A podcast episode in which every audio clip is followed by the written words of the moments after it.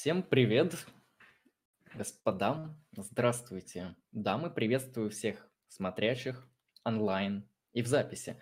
Вы на канале Lucky Strike и с вами, как всегда, Андрей Лемон. Я продолжаю свой курс по философии сознания. И сегодня у нас интереснейшая тема. Она немножко необычная, она даже экстравагантная, но от этого она не становится хуже. Именно так. Называется тема, как вы, возможно, увидели из названия, «Расширенное сознание» или «Расширенный разум». Можно называть по-разному. Гипотеза расширенного разума или теория расширенного разума в зависимости от того, что мы будем считать подтверждающими фактами. В чем интерес этой теории? Ну, прежде чем перейти к основному материалу, я расскажу, знаете, такую интересную фигню а, из бытовой жизни обычных людей, может быть, зумерков и так далее. Возможно, многие из вас встречались с тем, что некоторые люди говорят, вот вы, молодежь, пользуетесь гаджетами, а мы, старики, не пользуемся гаджетами, и мы умней, потому что мы храним свои знания в своей памяти, а вы, как только что, лезете в калькулятор, лезете в Google или еще куда-то. Поэтому вы, ну, тупые, а мы, у, какие умные. Сегодня я постараюсь это опровергнуть, показав, что данная точка зрения является не то чтобы ошибочной, она абсолютно противоположная. И как раз-таки доступ к электронным технологиям и не только, другим информационным устройствам, будь это записная книжка, тетрадь, в которой вы делаете записи о той или иной информации, она не делает вас тупее, она делает вас умнее, потому что это то, что расширяет ваше сознание, позволяет тем или иным когнитивным функциям существовать намного более эффективно, чем память. И это как раз-таки то, что делает вас лучше, делает вас технологичней, быстрее, эффективней, прагматичней. В отличие от той точки зрения, которую вы слышали, о том, что вы тупеете. Нет, это не так. Что такое теория расширенного сознания? Я перейду к началу. Но прежде чем перейти, я сделаю несколько технических замечаний, которые я делаю всегда. Все вопросы, которые вы зададите в чате, я зачитаю после лекции. И я на них отвечу с удовольствием. Поэтому можете их писать. Не забывайте в конце ставить знак вопроса, чтобы я понимал, где комментарий, а где вопрос. Вопросы же с донатом будут, соответственно, зачитаны и отвечены сразу, по мере возможности. Хорошо. Расширенный разум. Данная концепция защищается следующими двумя философами. Энди Кларк, который совместно, совместно с Дэвидом Чалмерсом написал знаменитую статью в газету под названием «Расширенный разум», «Расширенное сознание». В оригинале используется слово mind, extended mind, то есть расширенный разум. Действительно, это так.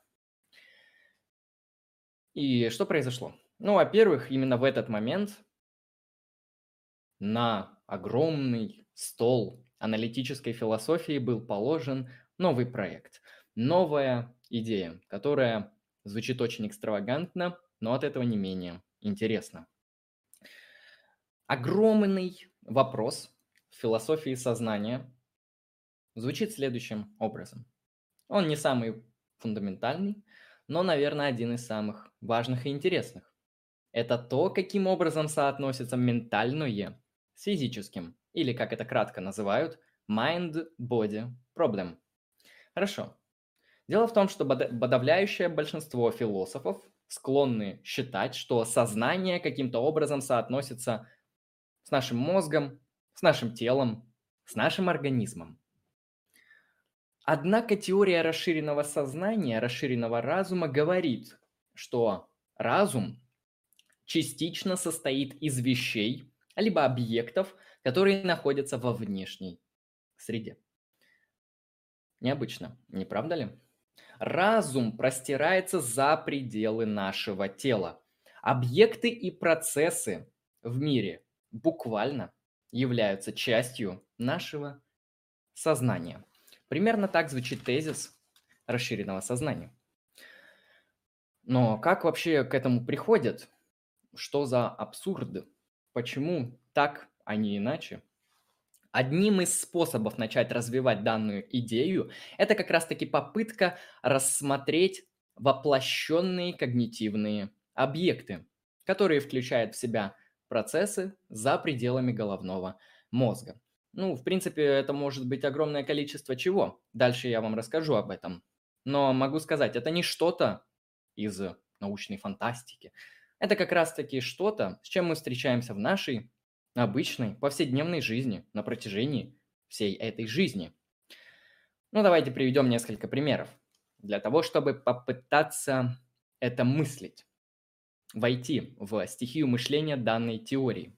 Сейчас будут э, некоторые аналогии для прояснения мышления. Давайте попробуем привести примеры когнитивных действий и процессов, которые выходят за пределы нашего мозга. Ну, например, самое банальное – жесты, жестикулирование. Хорошо, вы можете предположить, что, возможно, жест не просто выражает мысли, но на самом деле он как раз-таки и является частью мыслительного процесса. Все наше тело может играть роль когнитивных процессах. Конечно же, поначалу нам кажется, что жесты – это обычный простой элемент нашего поведения, но никак не мышления. Это наша привычка для выражения тех или иных определенных мыслей, чувств, эмоций, переживаний. И она нам нужна, жестикуляция, для того, чтобы помочь нам передать мысли, чувства и все вот эти состояния наши внутренние, ментальные, другим людям, с которыми вы общаетесь. Можно предположить, что жесты носят и играют именно такую роль и функцию. Однако, некоторые философы предположили, что жест, он как раз-таки нужен не просто для того, чтобы выражать мысли и иные когнитивные состояния. Жест на самом деле является частью процессов мышления. То есть это жестикуляция, это и есть когнитивный процесс. Почему, спросите вы? Мы можем это пронаблюдать на следующих довольно интересных примерах. Хорошо. Ну, во-первых, мы часто в нашей повседневной практике используем жесты и жестикуляцию при разговоре по телефону. Очевидно, что собеседник, с которым вы разговариваете, не улавливает вашу жестикуляцию, и она не помогает вам донести до него мысли. Он вас не наблюдает. То же самое, говоря с самим собой, вы, например, можете использовать жестикуляцию. Мы используем жесты также при разговоре, например, со слепыми людьми или люди, людьми, которые в данный момент на вас не смотрят и так далее. В данных случаях их можно перечислять очень долго. В данных кейсах жестикуляцию никто не наблюдает. Она не играет функции передачи мышления и других когнитивных процессов. Также сейчас будет более фундаментальный и интересный кейс. Существуют определенные психологические исследования, вы можете их найти в интернете. А, суть экспериментов данных состояла в следующем.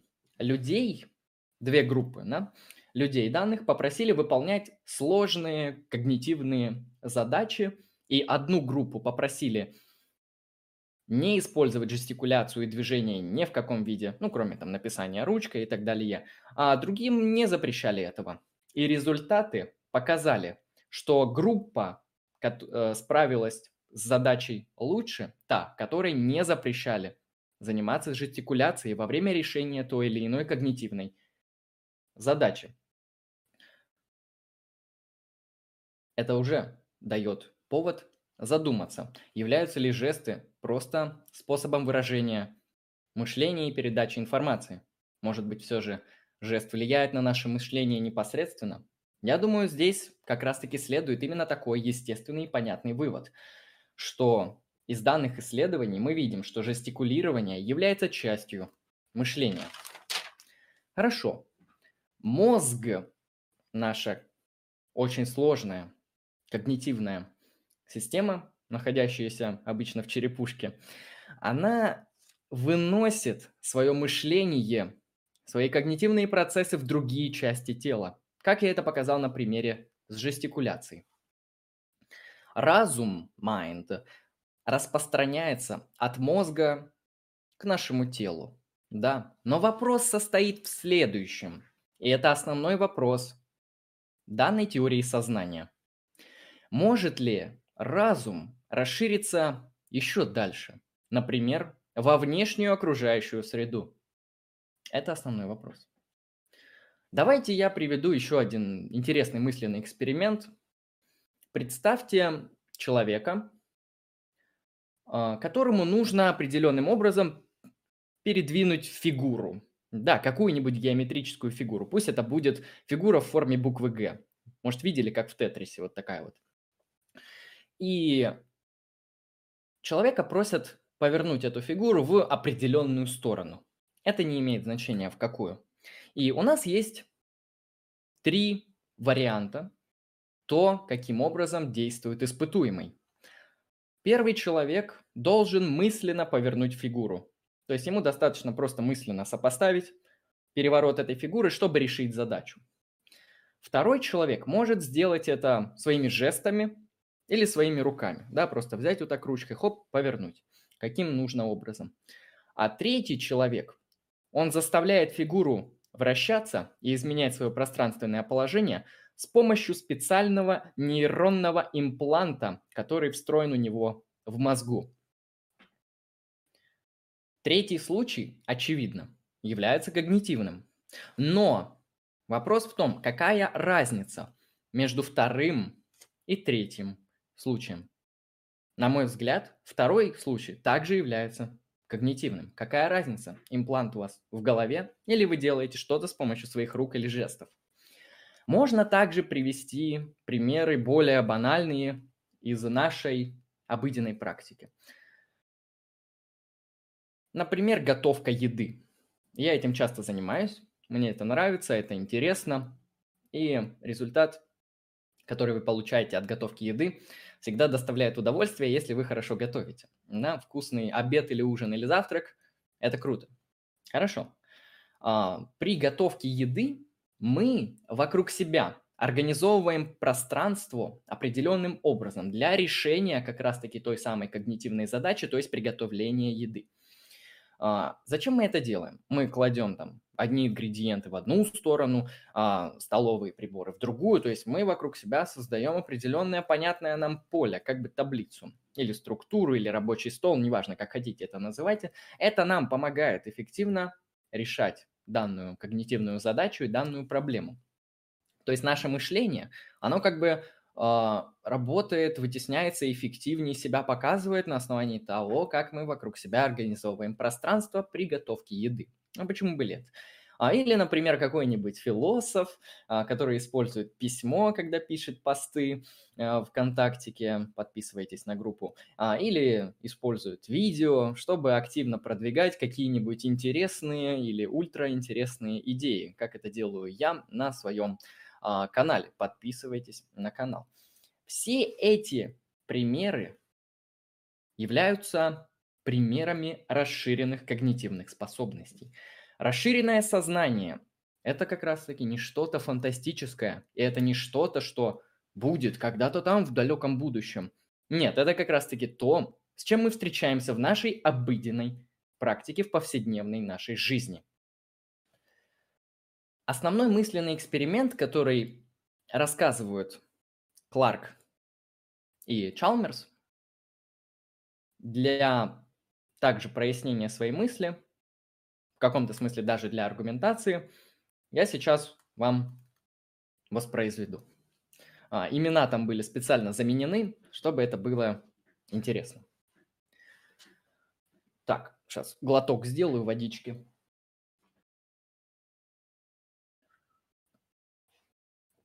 Напоминаю, что вы можете писать вопросы в чат, я их после лекции все прочитаю. Хорошо, переходим к мысленному эксперименту. Представьте двух людей, Андрей и Алексей. Угу. А, например, Андрей хочет посетить картинную галерею. Он вспоминает на секунду, что эта галерея находится на 53-й улице. И, собственно, на основании этого убеждения, которое он вспомнил из своей памяти, он идет на эту 53-ю улицу. Андрей имеет убеждение, что галерея там и находится. Хорошо. Он поверил этому еще до того, как подумал об этом. То есть он об этом знал, просто подзабыл. Ему нужно было обратиться к своей памяти. Убеждение именно там и находилось. Дело в том, что большинство убеждений без их осознания хранятся в нашей памяти до тех пор, пока они нам не понадобятся. Я думаю, это ни для кого не секрет, это очевидно. Огромное количество наших убеждений в большинстве своем как раз-таки находится вне сознания. Мы имеем убеждения, иногда они являются знаниями, то есть они обоснованы и истинны, о чем, о чем угодно, о космосе, о том, что Земля круглая, о динозаврах, о том, чем вы вчера занимались, о том, зачем вам жить в этом мире и так далее, о других людях, о нашем канале и многом другом. Все эти убеждения где-то находятся в вашей памяти, и когда они вам нужны, вы их актуализируете в своем сознании. Они хранятся как бы бессознательно, до тех пор, пока не пригодятся. Здесь опять же все понятно. Таким образом, Андрей был убежден, что галерея находится на 53-й улице. Он вспомнил об этом и пошел в эту галерею. С Андреем все понятно. А теперь представим второго человека, которого зовут Алексей. Представим, что Алексей тоже хочет пойти в картинную галерею, ведь там выставка, там, понимаете, красивые, интересные, фундаментально важные работы, о которых так много написано. Например, «Черный квадрат» и многое другое. И он тоже хочет туда пойти. Но, к сожалению, у Алексея есть одна проблема. У него болезнь Альцгеймера. Вот э, он не запоминает вещи, он не запоминает события, его память работает от слова говоря никак. А, он не помнит. Хорошо. Однако Алексей не так прост. Он несет с собой тетрадку, ну или блокнот, будем называть это по-разному. В этом блокноте Алексей хранит важную информацию, такую как, например, информацию о месте положении и геолокации данной картинной галереи. Эта тетрадь и этот блокнот для Алексея играет ту же самую роль, что и память играет для Андрея. Ну и других здоровых людей, понятно. Поэтому Алексей проверяет свою тетрадь и видит в ней что галерея находится на 53-й улице. Дальше Алексей отправляется на данную точку. Теперь мы считаем, что Алексей имеет убеждение, что галерея на 53-й улице еще до, до того, как он поверил, простите, проверил свою тетрадь. Вот такой вот мысленный эксперимент. Постарайтесь его запомнить. Он довольно простой и понятный, и с ним мы будем дальше работать. Кларк и Чалмерс предполагают, что в обоих случаях мы имеем абсолютно идентичную и одинаковую ситуацию. Просто в первом случае Андрей обращается к своей памяти биологической, да, а во втором случае Алексей обращается к своему блокноту. Но убеждения о галерее, которая находится на 53-й улице, они имеют оба еще до обращения к когнитивному источнику. В данном случае здесь когнитивный источник – это блокнот или тетрадка. Тетрадь в данном случае буквально так же, как и память, содержит убеждения Алексея. Память здорового человека содержит убеждения. Тетрадь человека с болезнью Альцгеймера содержит его убеждения, его верования и другие пропозиции какие-то кейсы, там что угодно можно записать, то, что мы можем считать элементами памяти. Это могут быть зарисовки, это могут быть записи, могут быть вопросы, да что угодно, неважно. В память разные вещи попадают. Хорошо. Конечно, это на первый взгляд звучит абсолютно контринтуитивно. Ну как так? Память и тетрадка – это одно и то же. Почему эта тетрадь, в которой записаны убеждения Алексея, является той же самой штукой, что и память? Как так вообще? Хорошо. А, как можно более интуитивно ответить? Гораздо более интуитивный способ описать данную ситуацию будет выглядеть следующим образом. Алексей имеет убеждение, что местоположение о галерее было записано в его тетради, а до проверки своей записной книги, у него не было никаких убеждений по данному поводу, где находится эта галерея. Он единственное, что он знал, что информация о галерее записана в тетради. Алексей верил в то, что место там и записано.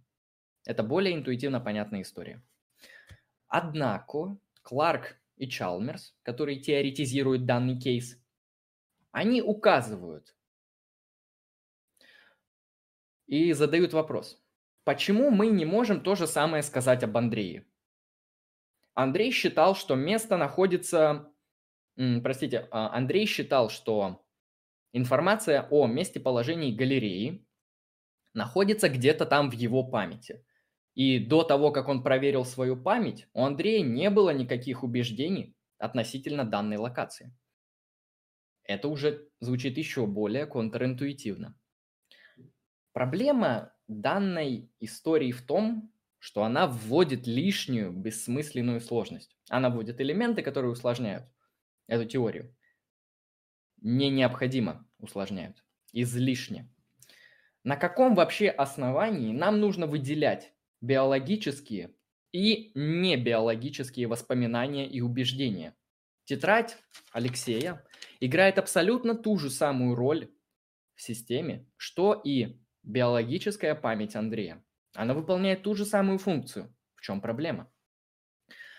Кларк и Чалмерс говорят, что если убеждения исчезают, когда тетрадь закрыта и отложена, то кажется, мы упускаем здесь большую картину. Точно так же и говоря, что убеждения Андрея исчезают, как только он их перезна... перестает осознавать, как только они выветриваются из его вот, осознанного поля. В обоих случаях информация абсолютно релевантна там, где это необходимо. На человека есть проблема. Хочу сходить в галерею. Где она находится? Получает релевантную информацию в необходимый и удобный случай. Хорошо. Эта информация доступна для сознания. Да, мы ее можем воспринять. И также эта информация доступна для руководства к действию. На основании полученных знаний человек идет в, каль- в картинную галерею. В чем проблема? То есть на основании чего мы вообще должны различать здесь биологическую память и небиологическую. Следующая важная идея, которую здесь нужно упомянуть и рассказать, это понятие связи агента и техники. Ну или связи в данном случае Алексея и его записной книжки. Это так называемая связанная система. Довольно все просто. Между мозгом агента и его записной книжкой существует взаимное причинное влияние. Оба этих элемента вместе определяют поведение агента и его когнитивные способности. Это таким образом целостная, взаимосвязанная система. Познавательная деятельность агента, его поведение – и многие другие аспекты его жизни зависят от взаимодействия между мозгом этого агента и той или иной технологией, которой он пользуется, например, блокнотом. То есть э, структура выглядит следующим образом. Агент плюс какое-то технологическое приспособление. Агент плюс техника. Это связанная, единая, однородная система. Наш мозг может получать результаты когнитивной активности, а затем преобразовывать их в качестве входных данных для дальнейшей когнитивной активности. Это то, что называется «вы что-то узнали, потом это записали», если простым языком. Когда наш мозг связан с внешними объектами, эти объекты могут усиливать нашу когнитивную обработку. И таким образом мы можем когнитивные процессы распространять на те или иные объекты. Да, калькулятор действительно усиливает ваши когнитивные способности в вычитании операций с числами, арифметикой и другими математическими объектами. Именно поэтому внешние объекты могут быть частью расширенного сознания. Однако, нам нужно сделать здесь несколько примечаний. Дело в том, что в данной теории не утверждается, что тетрадь сама по себе, отдельно, да, сама по себе, где-то там лежит, является ментальной в каком-либо смысле. Она не ментальна. Скорее и правильнее будет сказать, что убеждения Алексея составляют целостную систему.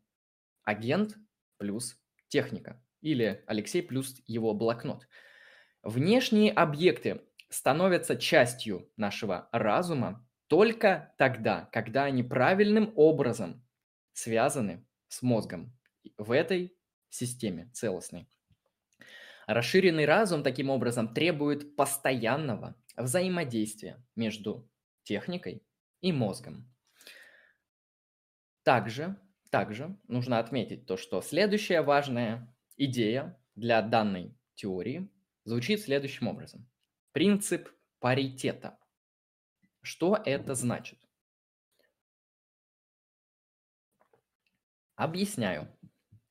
Данный принцип говорит, что если мы сталкиваемся с проблемой, где какая-либо часть мира функционирует как процесс, который, ну, вроде как является процессом в голове, например, воспоминания, то мы без колебаний признаем его как часть когнитивного процесса с точки зрения данной теории.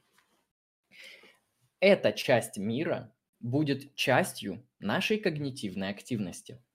Дело в том, что мы не можем просто по определению настаивать на том, что разум, сознание может существовать только в голове, ну, в мозге или в теле. Если мы хотим сказать, что разум ограничен телесными процессами, то мы должны провести релевантную, адекватную, то есть дистинкцию, разграничение между процессами во внешней среде и процессами, происходящими в нашем теле, в нашем организме или мозге. Ну, например, какие релевантные дистинкции объясняют разницу между биологической памятью в данном случае и записями в блокноте? Кларк и Чалмерс считают, что просто не существует соответствующих релевантных различий между биологической памятью и записями в блокноте. Вот так вот. Что можно возразить? Давайте мы с вами подумаем, что здесь можно возразить. Конечно же, существуют возражения. Все в порядке. Сейчас я их тоже буду воспроизводить.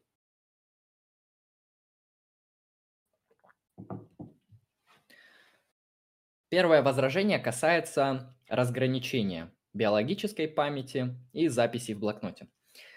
Дело в том, что та самая биологическая память, она имеет ряд особенностей, которые отсутствуют у записей в блокноте.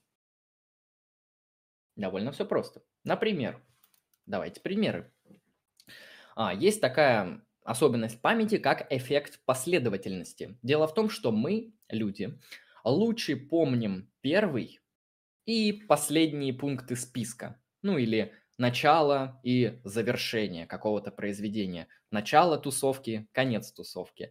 А, середину или кульминацию, центр мы помним чуть-чуть хуже, чем начало и концовку. А, есть такая особенность нашей памяти. Хорошо, второй элемент, который мы можем выделить как отличающий биологическую память от записей в тетради и блокноте, это эффект контекста. Дело в том, что мы лучше вспоминаем вещи, те или иные события, происшествия, конкретные объекты, когда находимся в том же самом контексте, когда их запоминали. Ну, это довольно понятно и очевидно. А, вы можете идти по улице и зайти в какое-то место, в котором, ну, не знаю, три года назад произошло с вами какое-то интересное происшествие. Не знаю, вы влюбились, а, вы выпили пиво или вас избили, и придя в это место, вы попадаете в тот же самый контекст. На основании этого ваша память будет работать лучше. Ну, это такой один из примеров, коих можно придумать и описать множество. Это уже вопрос к психологам. Хорошо. Также третий критерий – биологическая память зависит от различных подсказок. О чем я здесь говорю? Наша биологическая память намного лучше работает когда мы группируем объекты, сортируем, выделяем э, и так далее. Ну, самый банальный пример, чтобы запомнить номер телефона, нам нужно разделить его на определенное количество цифр. Да, там плюс 7, потом 977, 777, 37, 37. Нам удобнее запомнить номер телефона именно таким образом, чем если он записан как сплошной, там 7 миллиардов, такая-то такая цифра, я уже даже не знаю, как это воспроизвести сортировка, группировка, а, выделение, все это влияет на нашу биологическую память и помогает ей работать намного лучше и эффективнее. И эта способность отсутствует как раз-таки у технологии записи в тетрадь. Но что же могут возразить сторонники данной теории? Как мы можем защитить теорию расширенного разума от данного кейса, от данной претензии? Ответ будет следующим. Конечно же, и само собой разумеется, что между биологической памятью и блокнотом есть различия. Ну, с этим мало кто будет спорить. Но основной вопрос, являются ли эти различия релевантными Кажется, что это не так. В данном случае сторонники данной теории могут ответить, что здесь нету существенной разницы. Да, они работают немножко по-другому, но вы не поверите, записная книжка и ваш телефон работают тоже по-другому. Но это не существенные отличия, это мелочные какие-то штуки, которые а, недостаточны для того, чтобы проводить четкую дистинкцию, о которой говорилось ранее. Другое возможное отличие заключается в том, что Андрей получает доступ к воспоминаниям через ну, некоторый самоанализ, через саморефлексию, интроспекцию, а Алексей получает через доступ к блокноту посредством своей перцепции и своего восприятия. Можно провести такую дистинкцию. То есть Андрей, напоминаю, а, как бы занимается самоанализом, где-то у себя внутри, в мышлении проводят когнитивные процессы вспоминания, а Алексей, он получает доступ к информации посредством своей перцепции. Да, он открывает тетрадочку и смотрит глазками, что там написано, ну и считывает, соответственно. Однако, если мы рассматриваем схему агент плюс блокнот как единую когнитивную систему, то процессы передачи информации от блокнота к нашему мозгу не являются перцепцией или восприятием. В данном случае это скорее похоже на самоанализ, то есть ту же самую интроспекцию, потому что это целостная и единая система. Звучит контринтуитивно, но давайте я приведу вам пример. Um, многие из нас видели, как выглядит мозг человека, например. Uh, многие из нас, я думаю, даже знают, как он работает. Ну или представляют. Дело в том, что мозг – это очень сложная, разрозненная, почти хаотичная система. Там огромное количество нейронных, э, нейронов, групп, которые отвечают чуть ли не за абсолютно разные области. Иногда они могут работать практически независимо друг от друга. Но вот эта вот огромная циркуляция и работа всей вот этой огромной, непонятно как составленной эволюционной системы, оно является целостным. Это целостная когнитивная система.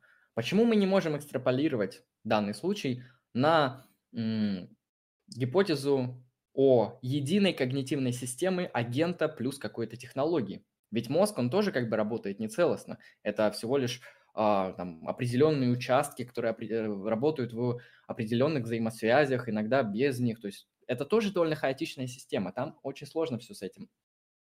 Перцепция, она включает себя разум, получающий информацию из внешнего мира. То есть перцепция – это та часть когнитивной системы, которую данная теория постулирует. Поэтому мы не можем, опять же, прибегнуть к этой дистинкции и считать ее релевантной. А, однако, согласно теории расширенного сознания, блокнот является частью разума. Такой мы можем сделать вывод, а не частью внешнего мира. То есть здесь тоже довольно все просто. Хорошо, что у нас дальше? Ну, предположим. Предположим, мы считаем, что данная теория правдоподобна. А, и мы ее приняли, согласились. Хорошо. Сознание может расширяться на внешние объекты. Если мы находим данную теорию правдоподобной и правильной, истинной, релевантной для нас, то тут возникает несколько моментов, которые вызывают серьезное беспокойство. Первый кейс, который я рассмотрю, будет называться следующим образом. Когнитивное раздувание. Можно его обозначить так. А, что это значит? Это значит, что мы когнитивные процессы можем чуть ли не оправданно экстраполировать на все подряд. То есть вопрос стоит следующим образом. Как далеко простирается и распространяется наш разум? Хорошо. Ну, предположим, я могу себе представить, что у меня нет никаких убеждений по поводу жизни каких-нибудь латиноамериканских народов в X веке нашей эры. Предположим, такое. У меня действительно их нету, я не знаю, что там было.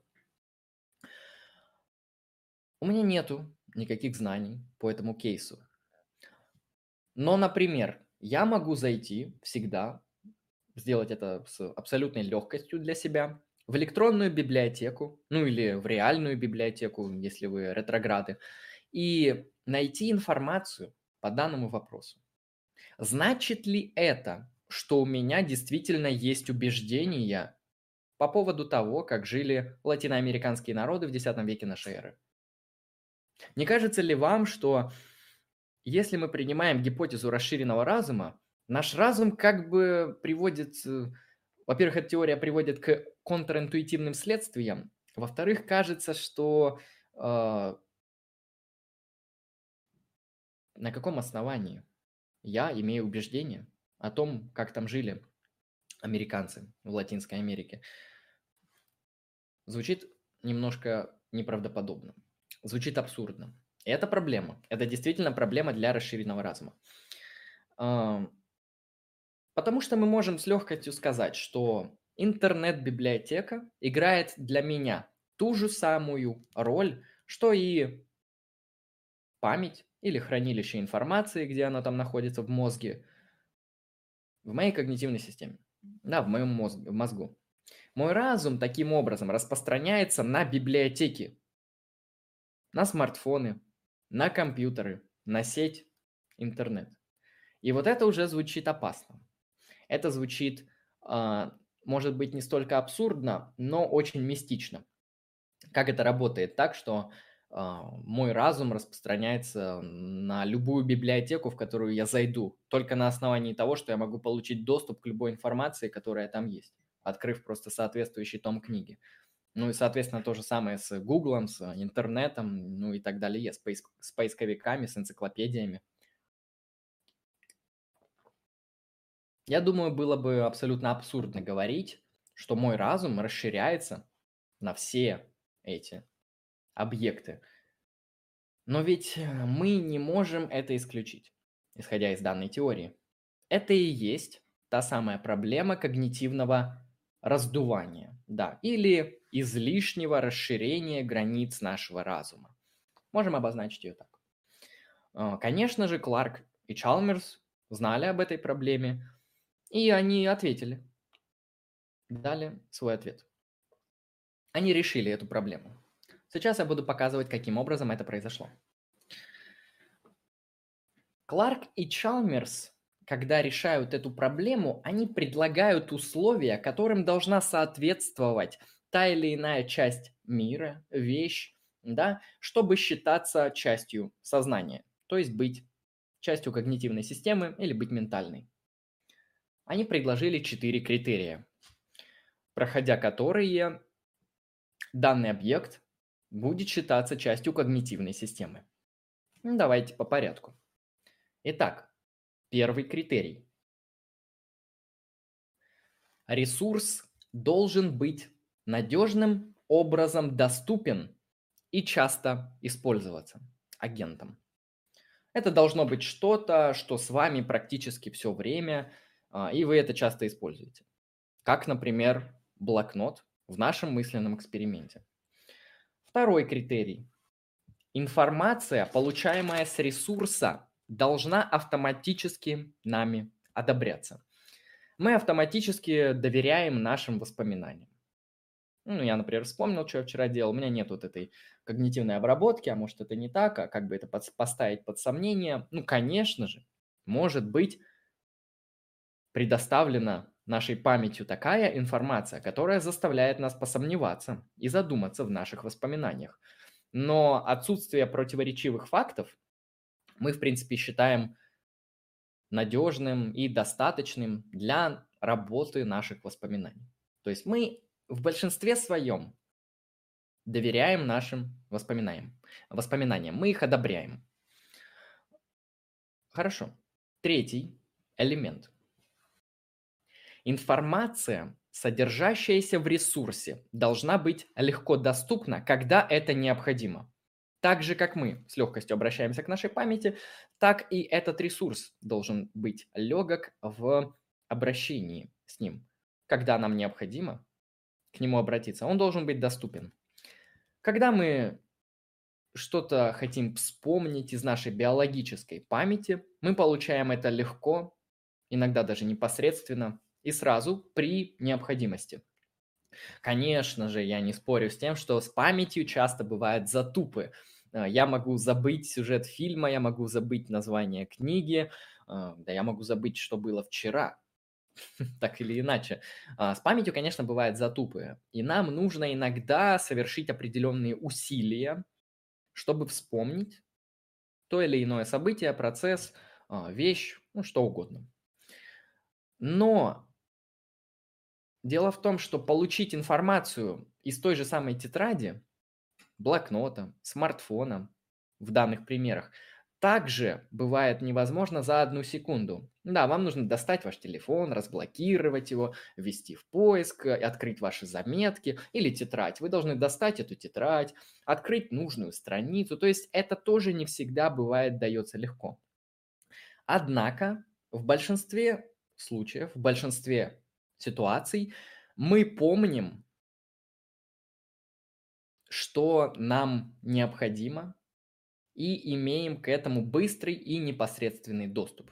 Да, если вы решаете какую-то задачу здесь и сейчас, ваша память работает так, что вы имеете к ней довольно быстрый и легкий доступ. Поэтому вот эти затупы, которые я описал, это исключение, чем общее правило. Поэтому с этим нет проблем, опять же. Четвертый критерий. Четвертый критерий является самым важным. И он как раз-таки позволяет нам предотвратить проблему вот этого когнитивного раздувания. Хорошо, как он звучит? Информация была подтверждена нами сознательно в некоторый момент в прошлом и является следствием этого одобрения.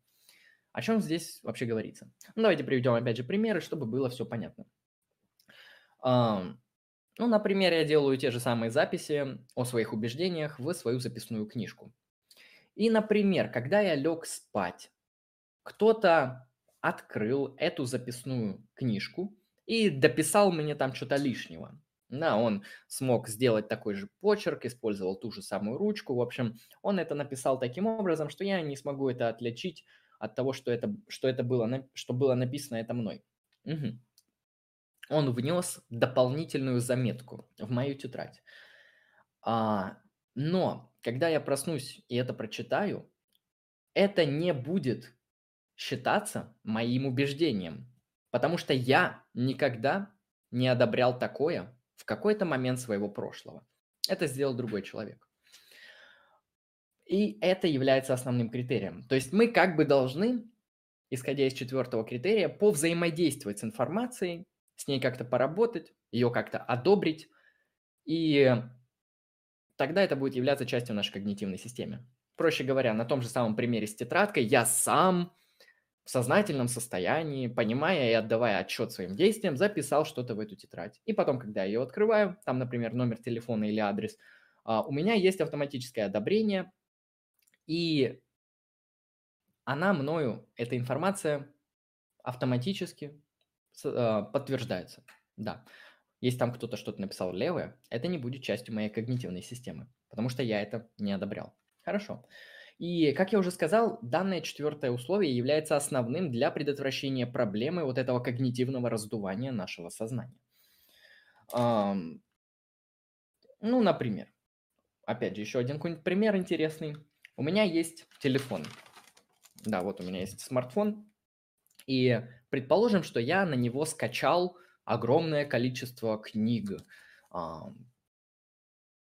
Дело в том, что данная ситуация, когда я скачал на смартфон книги, эта ситуация проходит первые три критерия с легкостью. Но эта ситуация не проходит четвертый критерий. Скачав себе на смартфон 40 монографий по экономике и имея к ним легкий доступ, непосредственный, да, это не делает меня экономистом, потому что я эту информацию не одобрил. Вот если бы я прочитал это все, сделал себе заметки, выписал, и потом бы я к ним обратился, тогда это бы могло проходить, четвертый критерий. А если я просто их закачал, нет, проходят первые три критерия, но не проходит четвертый.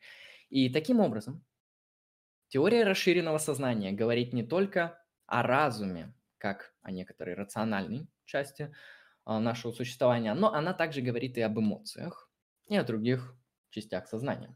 Об этом я сейчас буду говорить далее. Ведь до этого мы говорили именно о том, что называется mind, то, что называется рациональное мышление, пропозициональный язык, потому что убеждения носят пропозициональный характер. Да, я хочу, я желаю, а, я иду, а, мне нужно это, я верю в это и так далее. Это все пропозиции. Хорошо. А, но теория расширенного сознания, она говорит нам не только о mind, она говорит нам также и об эмоциях. Давайте об этом подумаем поподробнее. Ну, например, опять же, примеры, потому что примеры позволяют прекрасно объяснить происходящее. Часто бывает, что те или иные музыкальные произведения выражают, а также вызывают определенную эмоцию. Отсюда принципе, мы можем сделать вывод, что расширенное сознание может распространяться на музыкальные композиции, а также на музыкальные инструменты. Точно так же, как наши убеждения могут быть записаны в наши тетрадки или в наши телефоны, смартфоны, точно так же и эмоции, эмоциональные переживания могут быть записаны в музыкальное произведение могут быть записаны сразу на трек или на нотную запись. Это уже а, технический вопрос, не имеющий отношения. А также мы можем представить себе какого-нибудь музыканта, ну, например, саксофониста. Да? А, он импровизирует, он может определять и контролировать свое внутреннее эмоциональное состояние благодаря игре на этом самом саксофоне. Его мозг, его тело благодаря которому он взаимодействует с саксофоном, и сам саксофон, его инструмент, взаимодействуют динамически. Здесь очень сложно отделить одно от другого. Его эмоциональное состояние определяется динамическим действием всех этих трех элементов. Тоже довольно интересный момент. Далее. Также можно напомнить вам и сделать отсылку на вторую лекцию по функционализму и сказать, многие теоретики расширенного сознания являются функционалистами. Но это не обязательно, но это бывает и так. Почему две этих теории, расширенное сознание и функционализм, отлично взаимодействуют? Ну, тут довольно все просто. Сейчас я вам это покажу.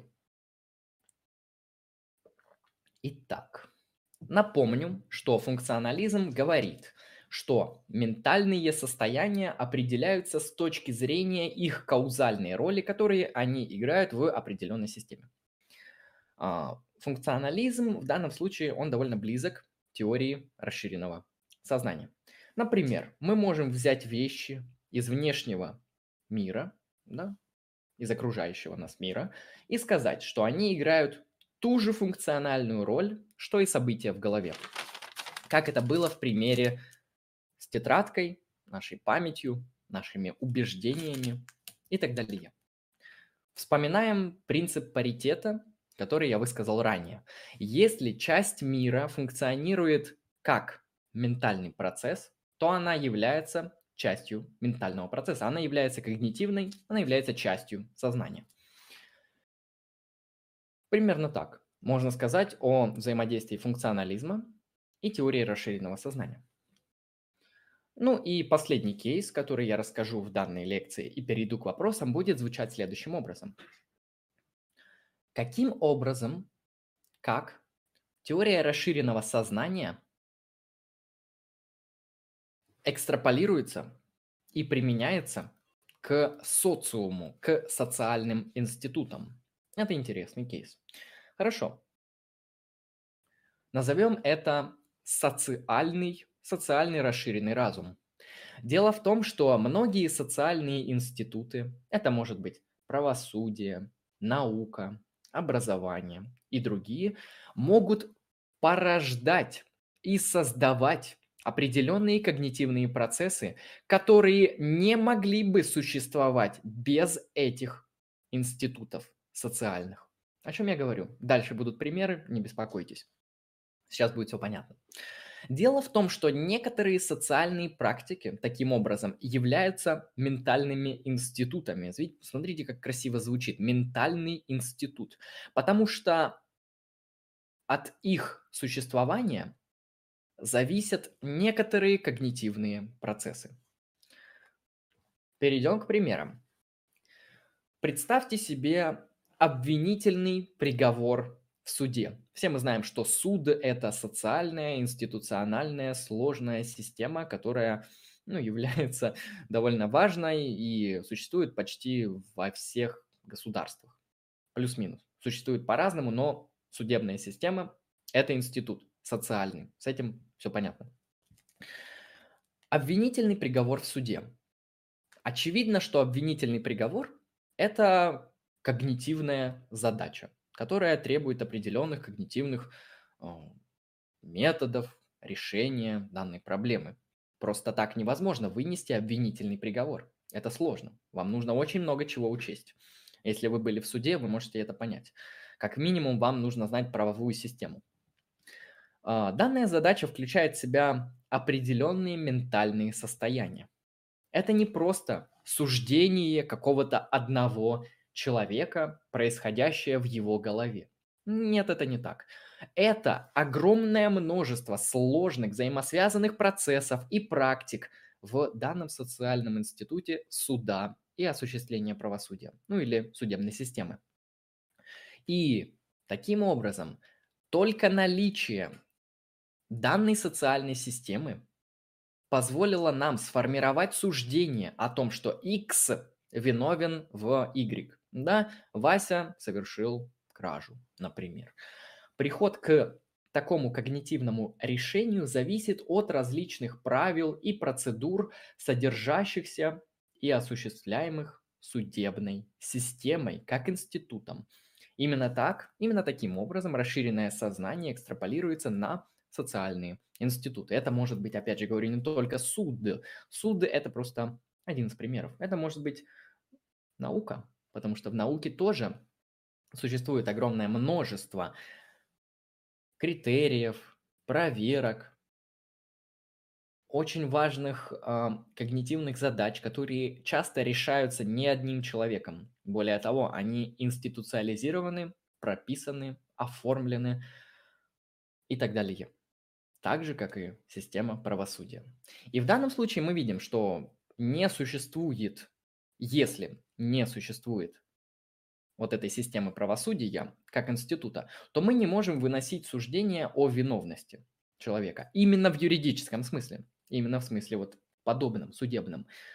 И только существование данных институтов позволяет нам делать те или иные когнитивные выводы, когнитивные решения. Например, составлять обвинительный приговор. И именно поэтому данные институты, они становятся ментальными, когнитивными. То есть они являются частью когнитивной системы. И это еще более интересный кейс из данной теории. Хорошо. На этом я закончил основную часть